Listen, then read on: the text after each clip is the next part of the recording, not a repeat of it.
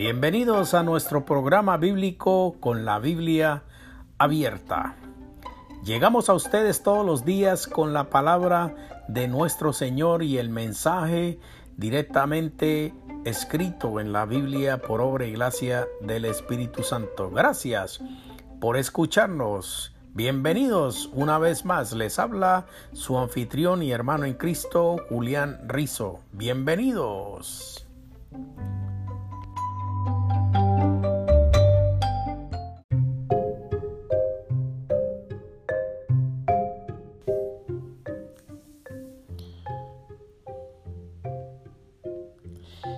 La palabra de Dios que encontramos en la Biblia, en el Antiguo Testamento, en el libro de Samuel capítulo 14, versículo 1, eh, encontramos que aconteció un día que Jonathan, hijo de Saúl, dijo al criado que le traía las armas, ven y pasemos a la guarnición de los filisteos que está de aquel lado pero no se lo hizo saber a su padre. Si ha leído alguna vez el incidente relatado en el capítulo 14 de Samuel, que acabamos de leer para ustedes, no se pierda la oportunidad de hacerlo hoy. Nos encontramos aquí frente a una de esas increíbles y osadas historias que acompañan la vida de aquellos que se animan a avanzar por fe en los proyectos de Dios. El capítulo tiene solamente dos personajes, Jonathan y su escudero. El protagonista principal, como siempre, es Jehová de los ejércitos. Así como en tantas ocasiones los filisteos habían subido contra los israelitas que estaban acompañando a Migmas, Saúl ya daba muestras de esa inquietante característica que iba a terminar con su reino. La falta de habilidad para liderar a sus hombres en momentos claves. ¿Cuántas veces nosotros encontramos estos retratos o estos,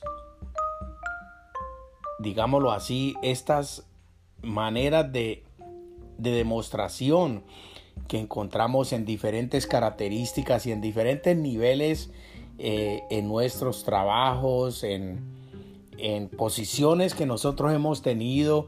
Quizá nosotros podemos ser los ojos de afuera, que somos los observadores de personas que han tomado el liderazgo de personas que están en posiciones de tomar decisiones.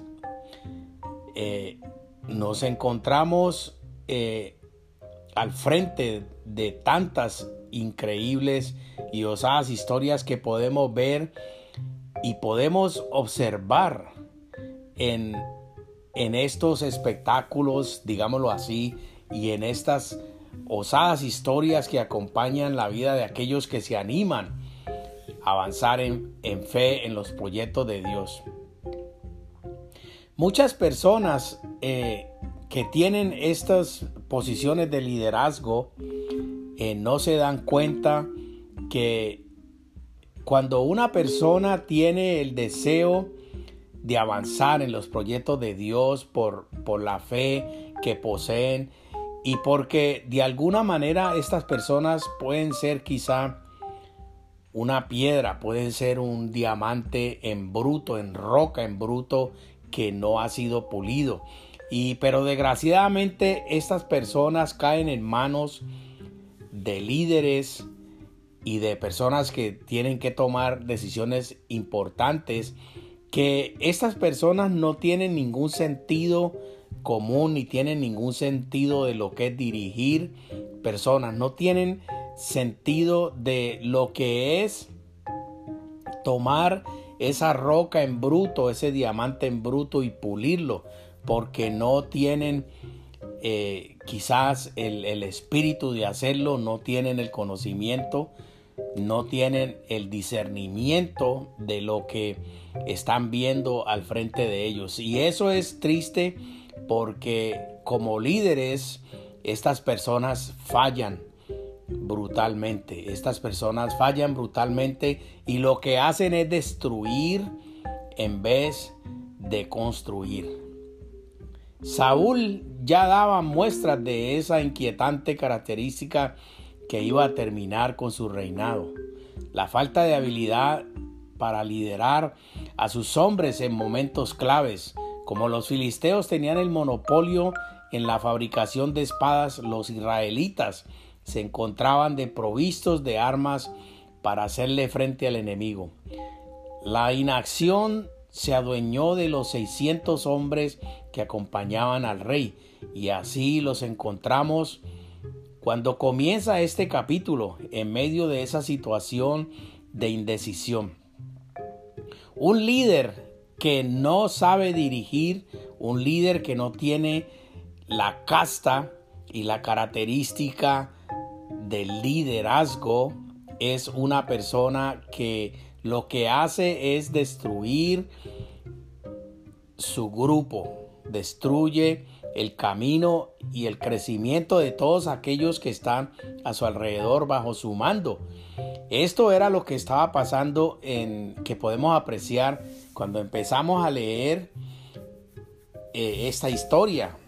Esa inacción que encontramos aquí en esta historia de los 600 hombres que acompañaban al rey y así lo encontramos cuando comienza este capítulo en medio de una situación de indecisión un, un líder que es indeciso un líder que no tiene visión un líder que no puede percibir porque no tiene el espíritu de liderazgo un líder que está fallando no por el hecho de un líder llegar a su oficina todos los días y ponchar tarjeta quiere decir que está liderizando. No por el hecho de un pastor subirse en el púlpito a predicar todos los domingos y a, dar las clases los miércoles y los otros días que se reúnen en la iglesia, no quiere decir que ese pastor esté liderizando correctamente. Eso no quiere decir que ese pastor está haciendo su trabajo. Una iglesia o un ministerio débil que está lleno de problemas, lleno de bochincherío y lleno de problemas y lleno de cosas fatales que se pueden observar en el momento en que usted camine y entra a una iglesia y se sienta a oír y a observar lo que está pasando. Eso quiere decir que el líder, la persona que está liderizando, esa persona no tiene el discernimiento, ni la experiencia, ni tiene el espíritu de dirección con el cual debe dirigir ese grupo. Esto aplica para una empresa, para cualquier cosa, para cualquier tipo de liderazgo que usted decida tomar. Jonathan decide tomar la iniciativa y atacar a los filisteos, llevando consigo solamente una espada.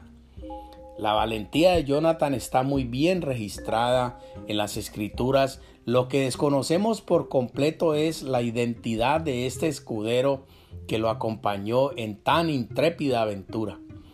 Permanece en el anonimato, aunque su hazaña está registrada en las crónicas de los grandes y asegura y seguramente su galardón en los lugares celestiales será precioso. A pesar de no conocer la identidad de este héroe ni tener datos acerca de sus orígenes, quisiera resaltar el rol del escudero en la victoria de Israel. Lo más probable es que este paje de armas fuera joven e inexperto en asuntos de combate.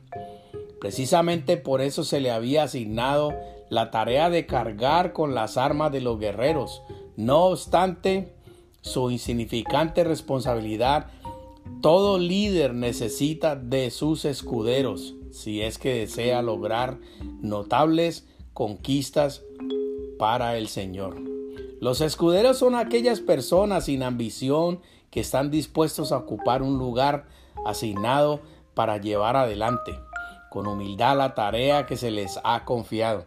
Muchas, muchos líderes se confían tanto eh, en estos escuderos que estamos describiendo aquí, que la Biblia describe, y en muchas ocasiones eh, se encuentran eh, personas que llegan, digámoslo así, a, tomar un rol para el cual no estaban preparados porque el líder que los ha asignado a ese rol no se ha tomado la precaución, no ha tomado el tiempo ni ha invertido el tiempo en ese pequeño líder para florecerlo, para construirlo, para darle las armas que necesita.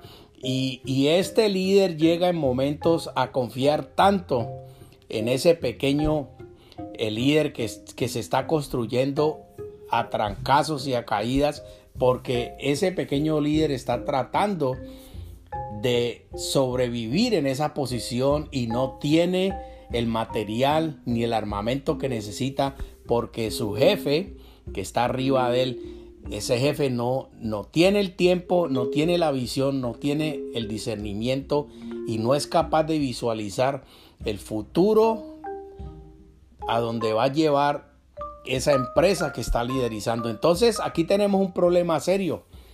Tenemos un problema serio que en momentos puede pasar.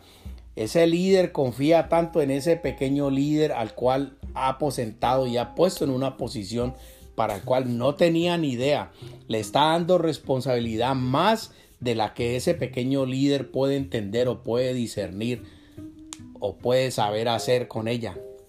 Lo está poniendo verdaderamente contra la pared y ese líder grande, ese jefe, está confiando tanto en ese líder pequeño que en muchas ocasiones el líder pequeño puede hacer caer y tropezar a ese jefe y lo puede tirar al agua, lo puede eh, eh, llevar a encontrarse en problemas serios de los cuales no va a poder salir y problemas serios los cuales le pueden costar su posición, decisiones malas, decisiones malas hechas por el sentido de que como líder no tiene el discernimiento ni el espíritu ni la experiencia y está confiando en información y en decisiones que le está suministrando el líder pequeño a quien él ha puesto en esa posición. ¿Y qué, qué vemos aquí?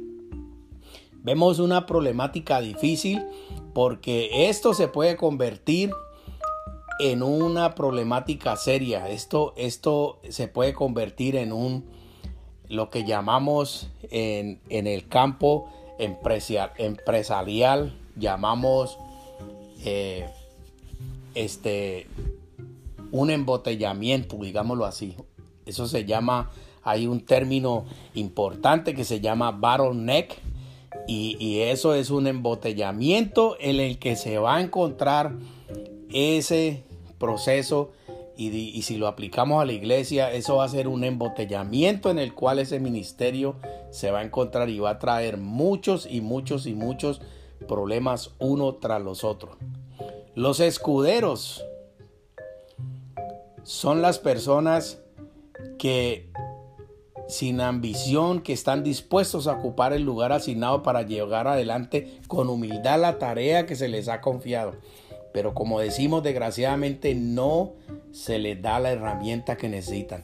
Entienden que la fidelidad en este rol permitirá eventualmente que avancen a otros proyectos de mayor peso. De hecho, la fidelidad incondicional de este hombre permitió que participara plenamente de la victoria que obtuvo Jonathan. Pues el texto no dice que a los que caían delante de Jonathan su paje de arma que iba detrás de él lo remataba. Y esta primera matanza que hicieron Jonathan y su paje de armas cayeron como 20 hombres. Eso está escrito en Primera de Samuel capítulo 14 versículos 13 y 14. El líder sabio sabrá valorar el aporte de sus escuderos y estará dispuesto a compartir con ellos sus logros verá en ellos los guerreros potenciales del mañana e invertirá cuidadosamente en sus vidas. En el futuro, por la gracia de Dios, serán ellos los que porten armas contra el enemigo. Miren esto aquí tan, tan significante lo que estamos describiendo. El líder sabio sabrá valorar el aporte de sus escuderos. Un líder sabio no asigna líderes que acaban de llegar de la calle. Un líder sabio no asigna líderes que ni siquiera conoce la capacidad que tienen y ya los está poniendo a liderizar. Un líder sabio tiene que saber invertir su tiempo. Un líder sabio tiene que saber compartir los logros con ellos. Un líder sabio debe ser capacitado de tener el espíritu, la visión y el discernimiento para construir verdaderamente como se debe construir un líder del mañana. Verá en ellos los guerreros potenciales del mañana e invertirá cuidadosamente en sus vidas, en el futuro por la gracia de Dios. Serán ellos los que porten armas contra el enemigo mañana.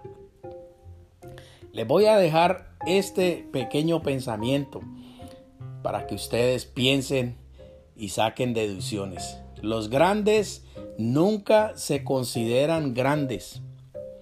Un líder que se considera grande es un líder que está enfermo. Un líder que se considera grande es un líder que no tiene espíritu que no tiene discernimiento y sobre todas las cosas que tiene sobre toda su cabeza a sus pies y tiene todos sus bolsillos llenos de la falta de humildad. Un líder que no tiene humildad es un líder que no puede liderizar jamás, ni su propia sombra lo seguirá. Los grandes nunca se consideran grandes, los pequeños nunca se consideran pequeños. Mis queridos hermanos, esta es la palabra de Dios. El que tenga oídos, que oiga. Les habló su hermano en Cristo, Julián Rizo. Amén y amén.